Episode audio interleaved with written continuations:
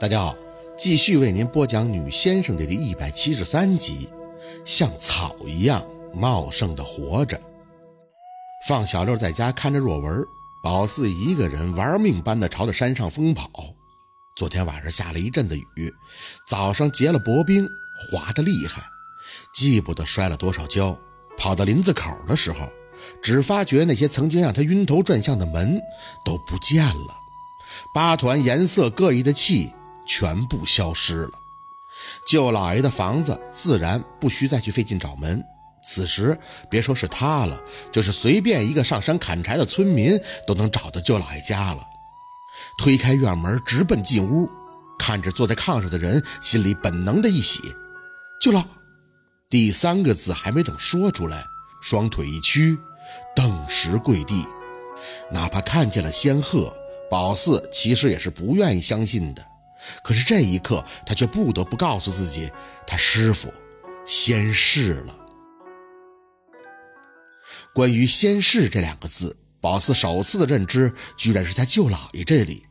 就算凤年走的时候，宝四记得也是先去的下边，之后再各归各处。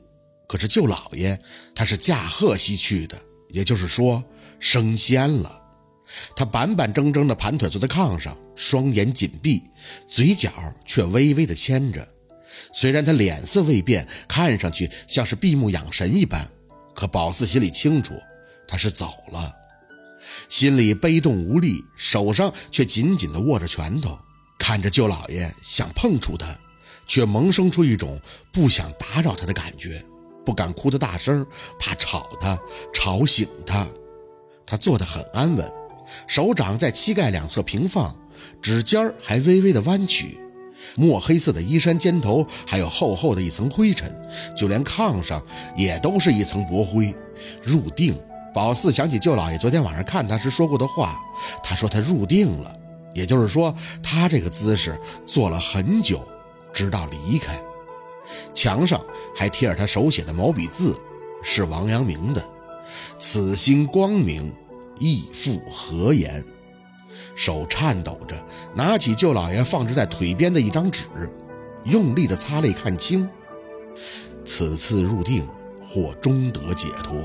闲云野鹤一生，已了无牵挂。弥留之际，留此文书，以慰保四心安。肉身苦楚，为师弃之未有一丝不舍。待我走后。不要对一句皮囊哭泣，只需薄葬，无需碑文，无需焚纸，以天为被，以地为床，我心足矣。此生未想会有一途，宝四伶俐聪慧，甚得我心，我亦必定知晓。宝四看得仔细，洋洋洒洒的有一大篇，他告诫宝四出山不急。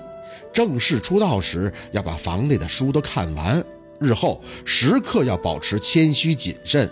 最后还是那几个字：若遇疾苦，放下便是超脱。这不是舅老爷的性格，宝四知道他是担心，怕宝四无法承受，所以才说得如此细致。可通篇下来，舅老爷没提一丝一毫对宝四必须要达到某种成就的要求。正如他对宝四从小说的那样，他不禁锢宝四的思想，只是希望宝四做人能够洒洒脱脱，入正道，做个好人而已。一字一字的看完，宝四抬眼望着舅老爷还在含笑的脸，他写这篇字应该是还在入定之前吧？没成想到最后还是放心不下，临走的时候，元神还回去看了他。不但帮宝四弥补了先天不足，给了他灵物，还帮助救了若文。牙齿打颤，宝四不停地告诉自己不要哭。舅老爷不喜欢看见他哭，伏在地上，梆梆梆，大力地给他磕了三个头，吸着鼻子开口：“舅老爷，我记住你的话了，我以后绝不妄自菲薄。宝四，宝四一定会努力的，一定。”话刚说完，只听“通”的一声响起，舅老爷坐着的身体直接倒到了炕上，溅起的灰尘四溢，似乎心愿尽了，已无遗憾了。宝四憋着口气起身，去外边摸了把铁锹，直奔了后院。浑身压抑的力都使在了铁锹上，啊啊的叫着，一下一下的抢着地，直到挖出个一人深的坑。在进屋后，开始撕扯白布，给自己做了个简易的孝衣，然后拉着舅老爷的胳膊背起他。他居然很轻，真的很轻。按理说，宝四根本背不动一个完全卸力的成年男子，但是背舅老爷居然完全不费力。真的如他所说，他走了。现在宝四背着的只不过是一具皮囊，用手抓着土，一点一点的给他掩埋。天冷，土有些硬。等到宝四给土填完后，才发现手指全部都出了血，没有疼的感觉，很麻木。宝四不知道一颗心能承受多少痛苦，只是很自然的想到了村上春树说的话：“我一直以为人是慢慢变老的，其实不是，人。”是一瞬间变老的，这里可以改一下，人是一瞬间成长的。宝四每个悲痛的瞬间，仿佛都在成长，逼着自己去面对、去接受。那天晚上，宝四没有下山，傻了一般的在舅老爷那个简易的坟头坐了很久，没有烧纸。舅老爷的境界也不需要烧纸，也是给他加业障。点了三根香，略表心意。呆坐到半夜后，才挪动着动木的双腿回屋。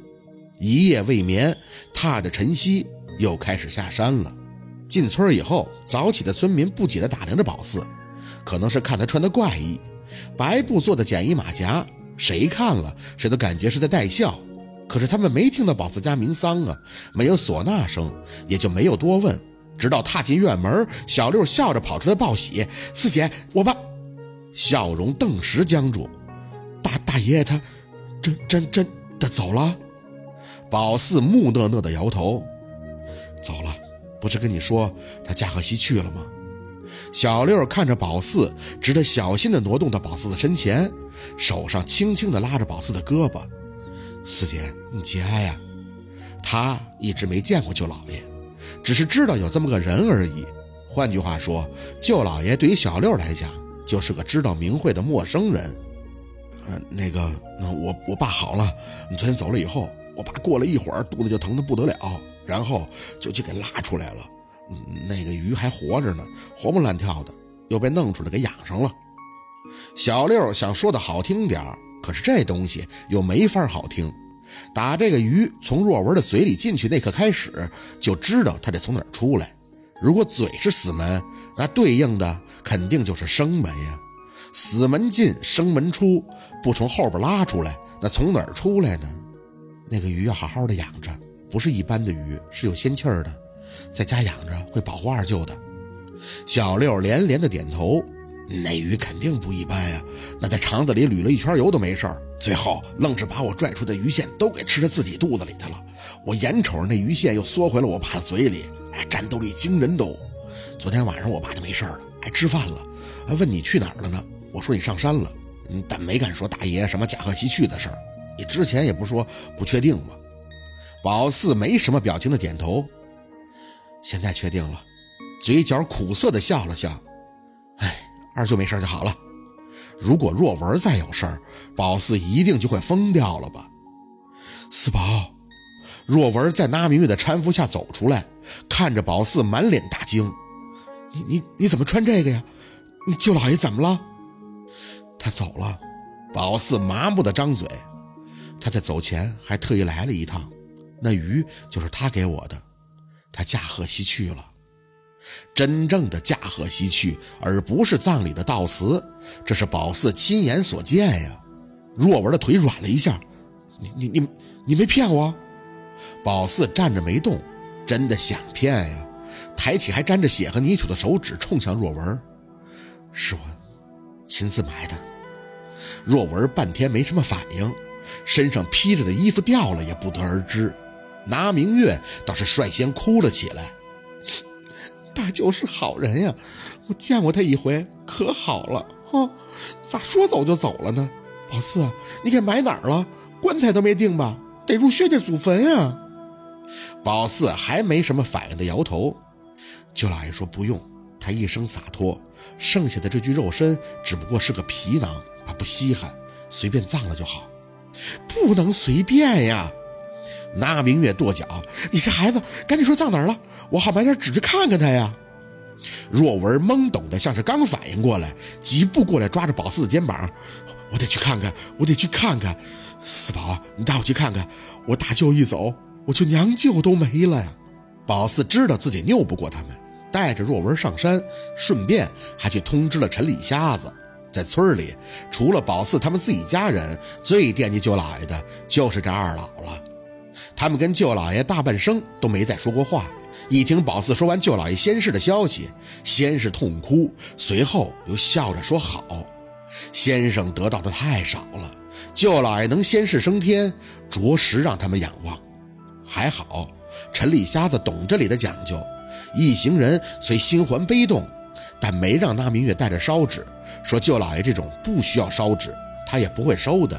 不要哭，上炷香，心意到了就好。”宝四站得很远。看着若文和那明月跪在舅老爷的坟前，不停地哭。陈李瞎子说好不哭，也在暗自的抹着眼泪。宝四眼睛很酸很胀，有液体流出，很快就被寒风裂湿了。脸好像皴了，风掠过，刀割一般的疼。身体像是被掏空般，没有知觉，不知冷热，呆呆傻傻地看着眼前发生的一切，只机械地告诉自己。要坚强，像草一样茂盛地活着。好，今天的故事就到这里了，感谢您的收听。喜欢听白好故事更加精彩，我们明天见。